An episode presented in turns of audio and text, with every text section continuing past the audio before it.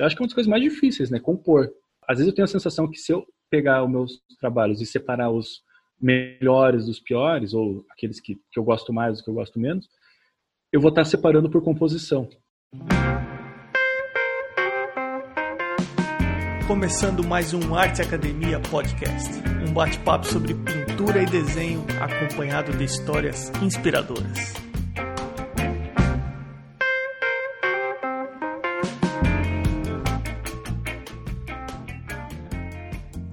Como vão as coisas? Tudo bem por aí? Entre os dias 28 de setembro e 4 de outubro estará disponível gratuitamente no arteacademia.com.br o curso Introdução ao Desenho de Anatomia Artística. O primeiro módulo entra no ar no dia 28 de setembro, no dia 30 entra no ar o segundo módulo e o terceiro e último entra no ar no dia 2 de outubro. No dia 4 de outubro, o acesso a esse curso gratuito vai ser fechado porque entre 5 e 9 de outubro serão abertas as inscrições para os cursos Fundamentos do Desenho e Introdução à Pintura Tradicional Realista. Marca aí na sua agenda. Mas, se por acaso você já quiser ir conferindo outro curso gratuito que está disponível nesse momento no Arte Academia, simples. Basta ir até o site, se inscrever e assistir o curso. E se esse podcast vem contribuindo com a maneira que você pensa e vivencia a sua arte, se você vem descobrindo novos artistas ou conhecendo um pouco mais sobre a vida dos artistas que você já acompanha, considere retribuir isso tornando-se um apoiador aqui do podcast. É bem simples, basta ir até o site, clicar no menu podcast e depois em apoie o podcast. Esse apoio pode ser financeiro e eu adianto que é um valor simbólico. Eu estou falando de apoios a partir de 10 reais mensais. Mas mesmo simbólico é bem importante para manter esse podcast no ar. Divulgar os episódios nas redes sociais e indicar o podcast para quem você sabe que curte arte também é uma forma de dar uma força aqui para o Arte Academia Podcast e eu agradeço considerando o arroba na frente, a seguir o endereço no Instagram dos atuais apoiadores. Irmigard Underline Desenha, Pellegrini Ivana, Ana Frevi, Fabiano Araújo Artist, Mônica Mendes Artista, Barbizon Atelier, um artista criativo, Sérgio Underline Fuentes Underline Ilustra, Rogers.artist, Duarte Underline Vaz Underline, Mário Sérgio Freitas, Amanda Underline Novas Underline Arts, Patrícia underline PV, Flaviane Cunha, Pedro Leão Arte, Janaína underline Aquarela e Arte Gravura. Você pode ser um apoiador anônimo e eu agradeço também aos que optaram por apoiar dessa forma. E agora vamos para o nosso bate-papo com o curitibano JP Carvalho. Seja bem-vindo ao podcast, João. É, muito obrigado pelo convite, Emerson. Obrigado pelo, pelo contato. Alguns artistas eu simplesmente não sei porque eu caio no Instagram, nos perfis do, do, dos artistas. Então, é até legal você comentar que você caiu, porque eu estava curioso, pensando como que será que aconteceu isso, né? Eu escutei em algum episódio a, a tua comentando, né, que você é, que as pessoas sugerem, né, os, os artistas e tal. Eu fiquei com essa dúvida, estava brincando com, com, os amigos, né, sobre como que terá e como que teria sido, né? Então foi essa coisa do algoritmo, provavelmente, né? A gente tem essa bolha, né, dos, dos artistas, né? É isso aí, eu caí no seu, no seu Instagram. E qual que é a tua história? Então, eu acho que eu tenho um, um primeiro início nas artes visuais que deve ser o, algo incomum para muita gente. Que eu me lembro muito vivamente é, com a escola, visitando aqui, estou é, em Curitiba, né? Eu sou curitibano, é, e eu me lembro de visitar com a escola, provavelmente numa, no, ainda na pré-escola, é, visitar o Museu Paranaense. E, e não me lembro que naquela situação, a pintura que eu vi, é, se alguém falou de quem que ela era, é, enfim. Mas é o Museu Paranaense aqui em Curitiba, né? Ele ele tem um acervo que tem arte rupestre, indígena, é, e toda a história do Paraná, né? E eu me lembro que eu vi uma pintura do Alfredo Anderson, que é o pintor pai da, da, da pintura paranaense, né? É um norueguês que veio parar aqui e viveu a vida dele como artista aqui, no, aqui em Curitiba. Mas naquela situação, eu, não, eu devia ter muito pouca idade, então eu sei, eu, a, não é dali que eu, me, que eu sei que ele era Alfredo Anderson, mas eu lembro da pintura. Eu me lembro assim de de estar tá mais ou menos interessado pela por ver a arte dos índios, mais ou menos interessado por ver os bichos empalhados, mas eu me lembro muito bem da pintura dele, que era algum governador do estado numa dimensão muito grande, assim, sabe, aquela pintura histórica, né? E então eu lembro que aquilo arrebatou, né? Mas acho que daí passou é, bastante tempo até eu descobrir que aquele era Alfredo Anderson e mas aquilo ficou na, na, na memória, né? Essa coisa assim, uma pintura chamou atenção. Você gravou uma imagem, é isso? Uma imagem. E esse, esses tempos, o Museu Paraense trocou de sede, foi para outro prédio, e mais recentemente eu, eu vi aquela pintura de novo e lembrei claramente, assim, agora já sabendo que era o Alfredo Anderson, conhecendo a história dele, olhar de novo aquilo e falar, essa pintura me, me tocou lá na primeira infância. Acho que esse é o primeiro primeiro instante, assim, de, de, agora olhando a gente vê todo o significado nisso, né? Mas na época eu, não, eu só sei que eu fiquei vidrado na pintura naquele momento. Tinha o quê? Uns 5, 6 anos de idade. E, e fui uma, uma criança, um adolescente que desenhou muito, que desenhava, estava entediado, desenhava, né? Acho que uma infância daquelas que já era urbana, quer dizer, eu já a minha a minha infância eu já morava em prédio, não é, não foi uma infância né, do, do interior, já era uma, uma, uma infância urbana, mas ainda numa época que a gente não tinha muitos canais de TV, não tinha o entretenimento que as crianças têm hoje, né? Não tinha celular, não tinha tablet, não tinha videogame e só tinha poucos canais na TV. E então você acha que isso também foi propício para que eu gastasse muito tempo desenhando. Desenhei muito na infância. E tive a felicidade também dos meus, dos meus pais me incentivaram muito nessa fase assim de é, de repente se eu falasse vamos comprar isso, vamos comprar aquilo, podia ser que sim ou que não. Mas se eu pedisse um caderno de desenho, se eu pedisse um material, um giz pastel, eu me lembro assim na, na infância de ganhar essas coisas, de ter esse incentivo. Então esse começo é, é, muito de agradecer aos pais, assim, de ter essa presença, assim, de, de entender a importância disso, né? E, e, e, da mesma forma, lá na frente, assim, pai, quero fazer um curso de desenho, quero, é, ainda novinho, né, é, entrar no ateliê, comecei a estudar pintura a óleo, né? E, e meu pai, com, com, o esforço que ele pôde, ele sempre, sempre deu força para isso. Então acho que o começo da história é esse. Mais tarde, eu quando cheguei na fase de vestibular, nessa época eu frequentava ateliê, pintava, desenhava, mas me deu uma assim que isso era hobby, né? Que vamos fazer uma outra faculdade, vamos fazer outra coisa. E eu gostava muito de. A gente né, é, tinha contato com, com animais, com essas coisas. Eu fiz meu, meu vestibular para zootecnia eu fiz minha graduação nessa área. É, na sequência, né, eu fui trabalhar com cavalo, com vaca leiteira, com esse tipo de coisa. É, tinha um ideal assim que para mim se eu fosse morar no interior era era uma boa. Terminei a graduação, fiz um mestrado na veterinária, terminei o mestrado, comecei um doutorado na área também. E só que em 2013 eu montei um ateliê. Eu estava no meio dessa dessa carreira, né? Só que eu montei um ateliê para dar aula, uma coisa assim que era para ir lá uma vez por semana dar aula, né? E esse ateliê ficava dentro de um colégio particular, né? Que é, que foi o colégio que eu estudei. Eu tive a oportunidade lá, uma, um, aquele colégio, é, um colégio de padre. Eu tinha o padre Joãozinho, aquela visão. Ele era italiano, aquela visão assim que aqui tem que ter arte e tal. Eles destinaram uma uma, uma área para ser um centro cultural e eu montei um ateliê lá e comecei a dar aula de desenho e pintura para crianças, jovens, adolescentes daquele colégio, que era o colégio que eu tinha estudado também. E aquilo ali foi brincar com, com coisa séria, né? Porque a hora que eu me vi um dia da semana dando aula para aquela pesadinha, que, que era super afim, aquela que, e que eu me via muito neles, né? Aquela, aquelas crianças que é, eram como eu tinha sido, né? Que, enfim, aquele guri de 12, 14 anos que quer desenhar o Batman, que quer... É, mas dali a pouco também gosta de ver uma aquela coisa, ó, esse aqui é o Alfredo Anderson, esse aqui é o...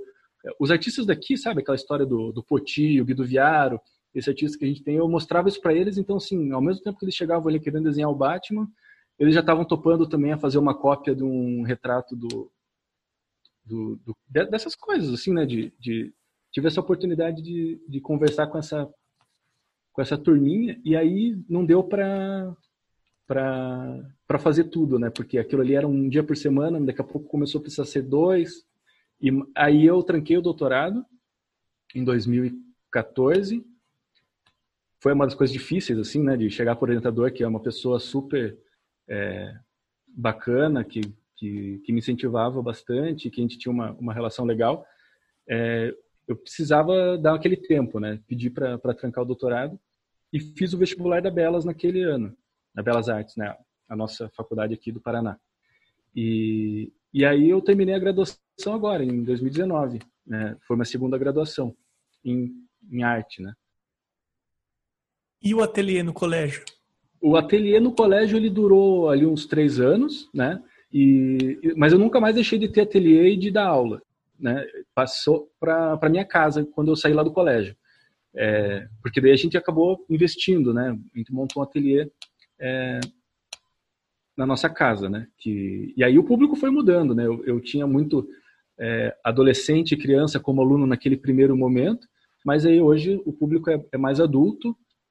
A gente tem um ateliê, mas que já se confunde com coletivo, né? O pessoal que frequenta já frequenta um bom tempo, é, começa né, aquela, aquela coisa, aquela relação professor-aluno, mas ali na frente isso já virou uma, uma relação de, de artistas que produzem junto, né? Que é, que é nesse ponto que a gente está hoje. João, eu tô curioso para saber uma coisa. Eu não conheço essa faculdade que você comentou do Paraná. A abordagem deles segue uma linha mais clássica ou contemporânea? Então, ela começou como é, né, o, a Escola de Música e Belas Artes do Paraná, né? Ela começa como uma coisa mais clássica, né? Ela é, tenha esse período assim, né, de ter uma, de ser uma escola de arte, né? Mas nos últimos anos é, ela se junta, né? Vira, todas essas faculdades é, estaduais elas passam a ser o Nespar e tem essa essa tentativa assim de, de, de tornar um curso de artes visuais bem voltado para arte contemporânea. O que foi legal, assim, eu acho que é, um, é uma é uma é um lado que a gente precisa desenvolver também, né? Como como pintor, como desenhista, você tem todo aquele essa trajetória de se interessar muito pela técnica, pela história da arte, pela pintura, e tem aquele estranhamento com a arte contemporânea. E aí foi um, um momento de, de, de, conhecer também esse lado. Para mim foi bem. Aliás, era isso que eu estava procurando também, né? De ter esse, esse. passar por isso na trajetória, né? A arte é feita das duas coisas e a arte contemporânea pode ser super interessante, né? Ela pode ter. Né? A gente pode até dizer que a arte contemporânea pode ser a arte mais legal que tem no sentido que ela aceita tudo, que ela permite muita coisa. Eu acho que isso é bom, né?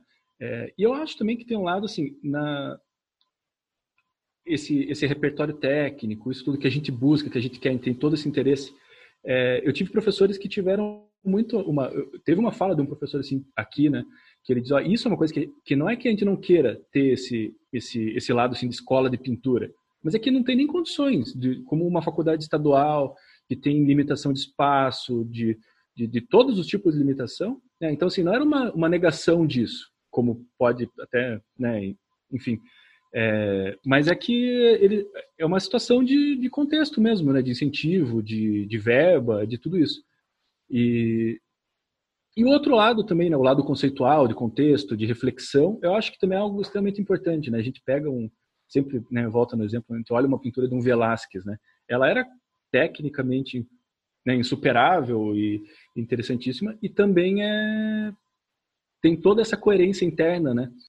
Sei, existe uma essa polarização, vamos usar o termo né, do, do momento, entre arte contemporânea e arte tradicional, e eu, eu busco olhar muito para os artistas que conseguem transitar no meio disso, né? Que tem essa essa o trabalho desenvolvido em, em ambos os sentidos, né? Acho que isso é, é um ideal para mim. Você estava falando o seguinte: o ateliê ele acabou ficando uma coisa mais coletiva. Isso. Então tem o pessoal que começou como aluno, mas hoje em dia está uma coisa um pouco mais misturada. Como que você se divide? Bom, esse ano é um ano atípico, né? A gente está totalmente fora do, do, que vinha sendo a trajetória, né? É, até o ano passado, é, ou até antes da pandemia, eu me dividia entre o ateliê aqui, que é aqui em casa, né? O nosso o, o nome é Ateliê 39, é, a gente tem horários aqui de, de, atendimento, né, de aulas, de de orientação. É, eu tava, eu, eu vinha também é, dando cursos e trabalhando é, num outro espaço que é muito importante para a gente aqui em Curitiba, que é o Museu Alfredo Anderson, que é o mesmo, né, que eu comentei, do, que é o pai da pintura. Hoje, a casa que foi do Alfredo Anderson, ela é um museu e tem uma escola de pintura lá também que já vem de bastante tempo, né? Que é a, o ateliê que o Alfredo Anderson deu aula, né? É, 100 anos atrás e isso é mantido pelo Estado até hoje. Então é um, é um espaço de, de é uma escola, né, junto com o ateliê. E lá eu, eu vinha dando aula de desenho de figura com modelo e de aquarela. Uh, e também vinha, vinha, venho trabalhando no, no Colégio Suíço, daqui de Curitiba, que, que também tem um ateliê e eu, eu vinha dando aula lá.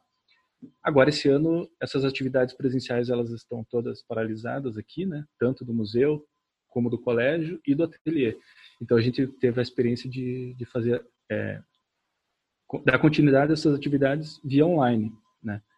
É, e tudo isso ao lado, né, é, do professor, lá do dar aulas, que a gente mescla né, com, com a produção própria, né, que é a ideia de tudo isso poder sustentar o aquele momento que daí você vai é, produzir e, e, agenciar o trabalho, né, correr atrás de, edital, salão de arte, essas outras coisas todas que a gente faz pela gente.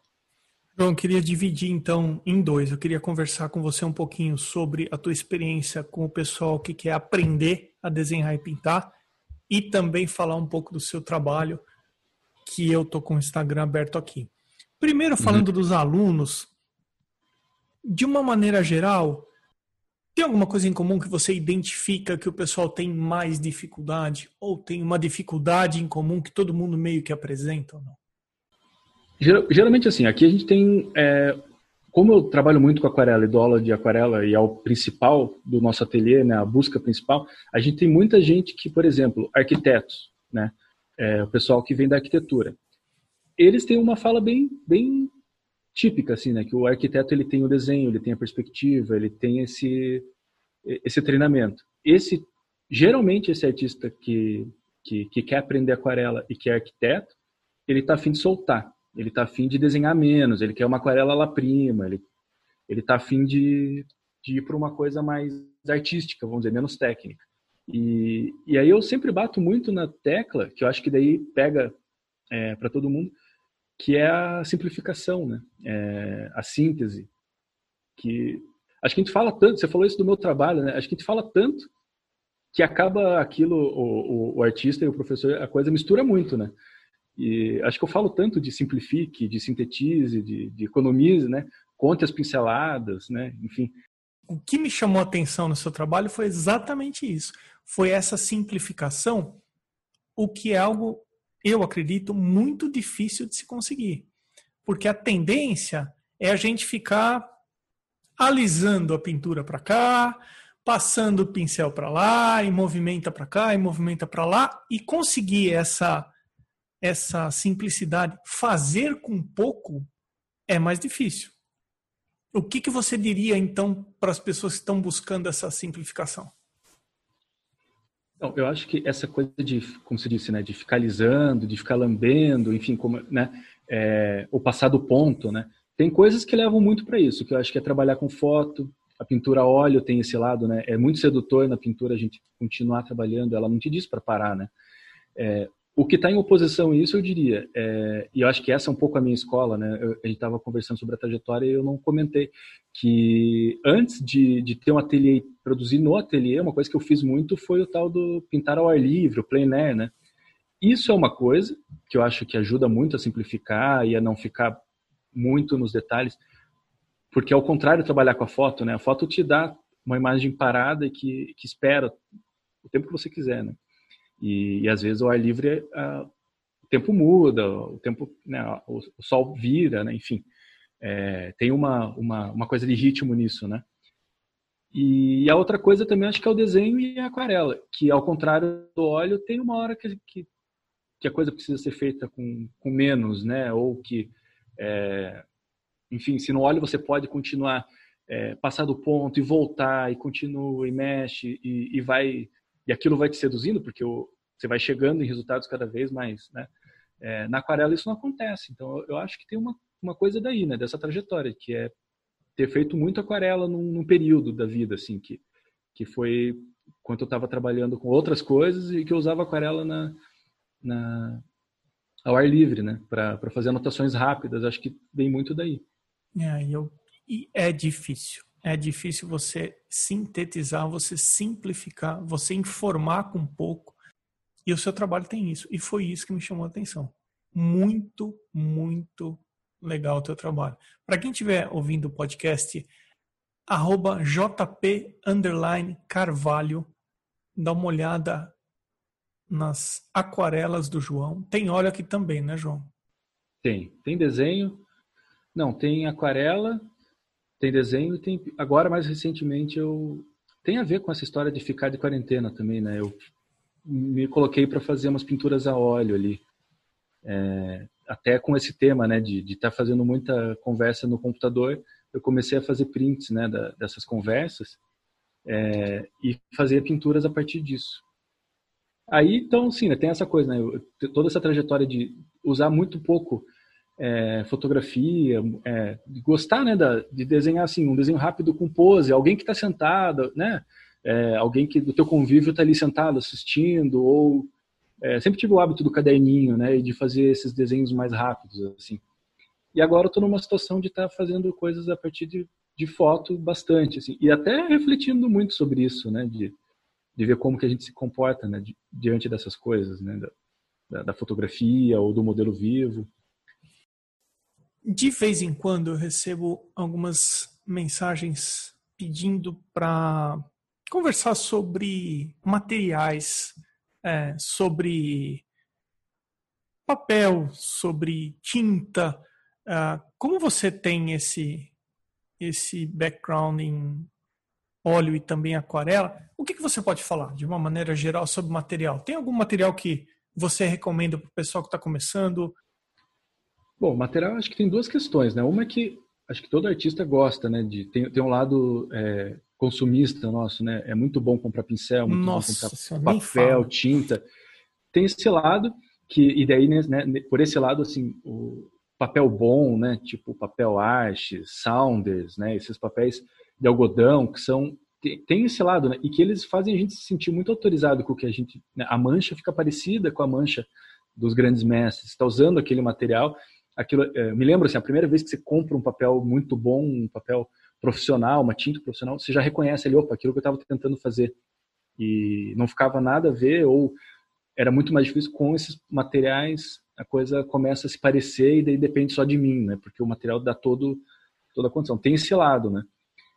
E tem um lado também que eu acho, e uma coisa que eu gosto também, que é o, a, a, pesquisa de material, né? Que é, é o contrário daí, é o material que é mais precário mesmo e que é, que, que às vezes te dá uma, uma, o contrário que vai acontecer né, com quem está começando que pega um material muito bom, um papel importado, e que vai querer economizar esse material, que vai querer acertar sempre, e aí vai, vai pintar com muito cuidado. Né? Então, eu acho que a complexidade da história do material é essa, né? que aqui no Brasil é. acho que principalmente é com aquarela, que eu percebo muita diferença do material profissional para o material mais iniciante. E acho que é muito. define muito a cara do trabalho. Mas, mas tem artistas né, que trabalham com aquarela em papel super simples, é uma coisa que eu tento de vez em quando fazer e que até no, no, no meu trabalho tem esse, esse momento né, de pegar um papel que é super precário, que é super fininho e tentar fazer uma coisa legal nele também. Às vezes eu, eu me divido, assim, né, acho que eu tenho essas duas facetas, né, de é, não é dizer né, que o papel, super papel não é legal, né, é, é, mas às vezes a gente faz coisas em papéis mais é, outros materiais e aquilo também ganha até um certo caráter, ganha um é, e, e, às vezes aquilo também é feito de forma mais despretensiosa. É, mas que nem eu falei, né? O, o Arches, né? Que é o papel que todo aquarelista gosta. Eu gosto muito do Saunders, né? O Saunders Waterford, é, de tinta é, Sennelier, que eu acho que é um material que eu gosto, uma tinta bem que acelera bastante, bem macia.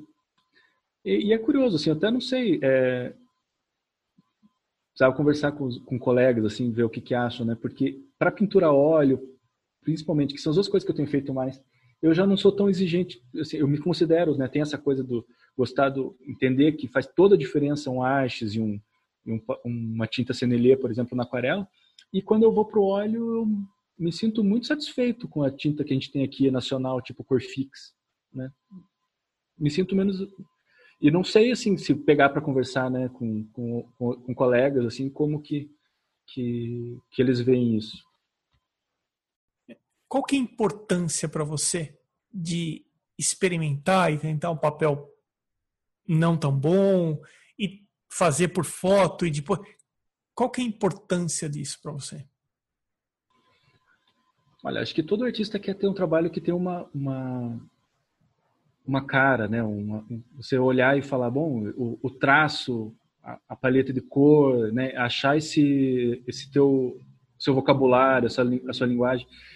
E eu tenho a impressão de que a, essa experimentação entra nesse ponto, né? Que após algumas é, decisões e, e experimentar e refutar isso, gostar daquilo, a gente começa a repetir algumas coisas, né? A gente começa e aí que eu acho que a experimentação tem um fim, né? Que é, é ter, depois de fazer muita coisa diferente e muitas coisas que a gente nem mostra, né? Coisa que, não, que a gente edita, né? Que a gente não vai nem mostrar para ninguém, que aquilo ali vai ficar em segredo.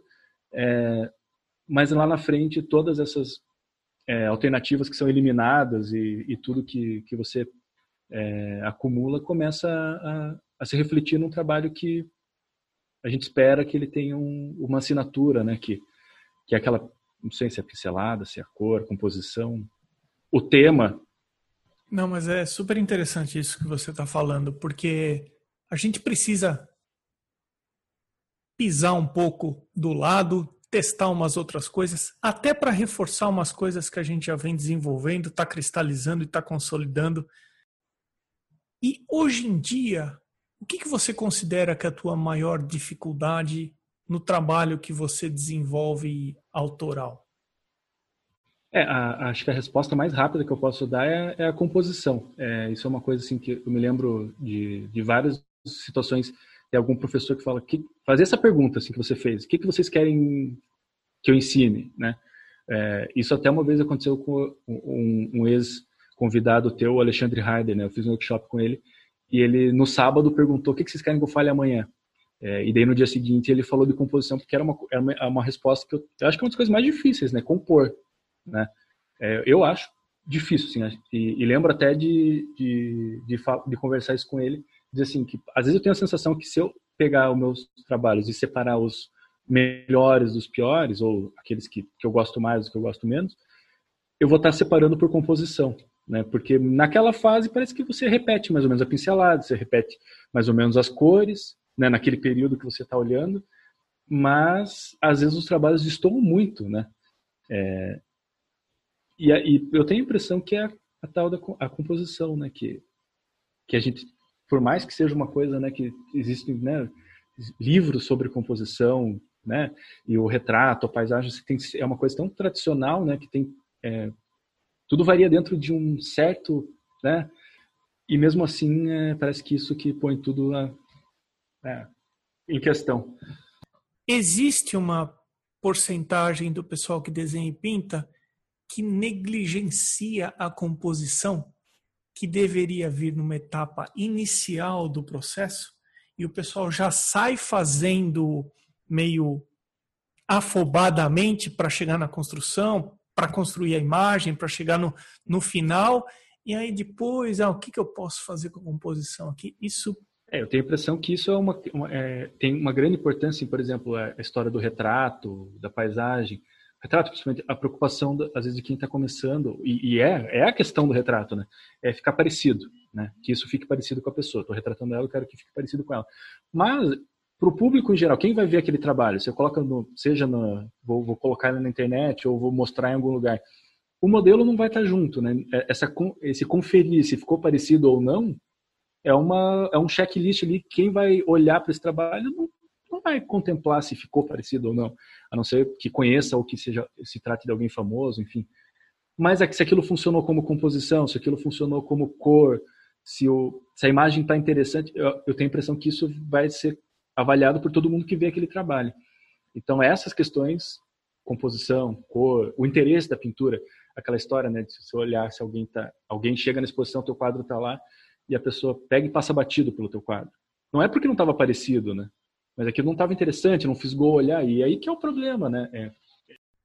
Se tem um lado, por exemplo, na composição que você despende um pouco mais de estudo e procura se concentrar, tem algum outro lado, tem alguma outra parte da pintura que você gasta menos energia, que você se sente um pouco mais confortável? É, nessas pinturas mais recentes que eu tenho feito, eu tenho percebido assim que o desenho é a parte que, que toma menos tempo, né? É algo que se resolve antes, né? E, e depois o, o, o tudo ou nada vai estar tá numa ousadia com a cor, vai estar tá na história assim de saber a hora de parar, enfim. Mas acho que aquele primeiro esboço, né, é algo que, que, que eu considero importante, né, que, que vai sustentar tudo ali, mas que é algo que cada vez menos eu tenho é, me batido assim para resolver. Tá meio que no automático já. É, e, e, era exatamente essa questão que eu fiquei pensativo com isso. É porque não sei se não é aí que está o problema também, né? Da gente pensar assim, será que tem uma coisa que está no automático ou que a gente está resolvendo ela mais e isso não vai o trabalho será que isso não, não leva ao, ao trabalho perder uma perder a força perder a, a se tiver uma etapa que você está resolvendo rápido e você começa a negligenciar ela ou até cair numa mesmice, né? Aquilo, é... enfim, tem, tem artistas, né? Eu fico pensando em artistas que têm essa, esse embate. Quanto mais difícil, quanto mais trabalha, a pintura ganha muito com isso, né? É... Então, é, eu acho que não, eu concordo com você, sim. Eu acho que faz sentido. Se você se você entra no automático, talvez você despende menos atenção, talvez você se preocupa muito menos e, consequentemente, talvez você vai deixar de indicar algumas coisas que são importantes que estando no automático acaba passando batido, né? É, e eu acho que a, a marca da, da, luta, do esforço, da, da reflexão ali vem junto com, com, com, soluções criativas, com, com novidade no trabalho. Por isso que eu fiquei receoso de dizer assim, ah, é, tal coisa é tranquila, porque daí também aquilo deixa de ser um motor para o trabalho, né? Eu acho que uma fase muito produtiva da, da, a gente fala da curva de aprendizado, né? A gente trabalha muito quando a gente está naquele momento mais efervescente da curva, né? Quando você acerta e erra e fica feliz com o resultado e se sente motivado. Acho que quando a gente começa a atingir platôs, a gente começa até a pintar menos, né? Essa sensação de que a melhor pintura é a que vai vir ainda. Então eu pinto mais, eu e a hora que eu começo a ver que opa, tá tá estagnado ou que enfim, não sei se tá, né? Tô divagando aqui, mas mas é, mas é sim, porque isso me leva àquela história da repetição, né? Porque não é difícil encontrar artistas que passam a vida se repetindo e não busca atingiu isso que você chamou de platô e aí ele não busca alguma coisa a mais, ele fica se se repetindo e aí perde um pouco o sentido de buscar talvez uma coisa ou talvez de tentar elevar um pouco o nível do seu trabalho, a um, a um, subir um degrau com o trabalho, né? A, a, história da uma coisa que a gente sempre conversa aqui, né? A, a, a dúvida do Cezanne, né? Essa questão assim de você Cezanne foi um pintor que pintou a vida inteira e nunca se convenceu de que ele era que ele era capaz ou que ele era um pintor. Tinha dúvida sobre a, a será que ele é um pintor? Será que ele não é? E, e, e isso leva ele a não parar de produzir, né? E de, e de não, de, não se acomodar, e, e, eu acho que isso é algo para manter, né? para ter essa, essa pulga atrás da orelha sempre como um fator de. um motor para o trabalho, né? essa, essa dúvida que, que o trabalho pode estar. Tá, se, se ele está bom, será que eu, que eu não. olhar para ele daqui duas semanas de novo, aquela pintura que você. no dia que fez, saiu, foi um fluxo maravilha, e ela vai lá secar e você olha para ela de novo dali um mês e, opa, como é que eu resolvo isso aqui? Porque não está Será que se eu cons... será que se eu considerei a pintura boa é um sinal que ela não está boa? Exatamente. E, e, e como dar um punch nela, né? Um, um... tirar ela desse disso que está resolvido, mas que ela continue provocativa, que ela continue interessante, aberta, né? É... Acho que isso é uma, uma questão, né? Eu sei de histórias de artistas que quando eles declaram que a pintura está finalizada, ele nunca mais olha para a pintura. Ele nunca mais, ele não volta para a pintura. Tem alguma coisa que eu não te perguntei nesse bate-papo que você acha que seria legal deixar gravado nesse episódio? Poxa, Emerson, acho que as coisas que eu mais queria falar a gente passou, a gente conversou sobre. As suas perguntas foram ótimas, né? Acho que a gente foi na, na, nas questões mesmo. Oh, que bom. Maravilha. E como as pessoas podem conferir esse seu trabalho simples, mas muito, muito bom? Então, o, acho que a plataforma mais dinâmica, né, pra gente ultimamente tem sido o, o Instagram, né? Você falou, é, é, jp carvalho. Eu tenho um site também que é joaopaulodecarvalho.tumblr.com, que tá lá, né, uma coisa um pouquinho mais formal. Tô vendo aqui, João, se você não se importar, arroba ateliê39 também? Também, com certeza. Bem lembrado, Emerson. O, ali tem uma, uma uma dinâmica né, do nosso espaço aqui, né, de, que, que é ateliê, que é, que é escola e... João Paulo de Carvalho, meu caro. João, valeu, obrigado. Parece que em Curitiba tá frio, porque eu tô vendo você de blusa. Obrigado por você ter separado um tempo para participar aqui do Arte Academia Podcast. Eu que agradeço, foi um convite que eu recebi. Fiquei super animado, é muito bom ter esse, né, esse reconhecimento, né? Te agradeço, Emerson, pelo, pelo convite. Eu que agradeço você. Valeu, João. Valeu, Emerson. Esse foi o episódio 63 com JP Carvalho. Eu sou Emerson Ferrandini, obrigado pela companhia e até o próximo episódio do Arte Academia Podcast.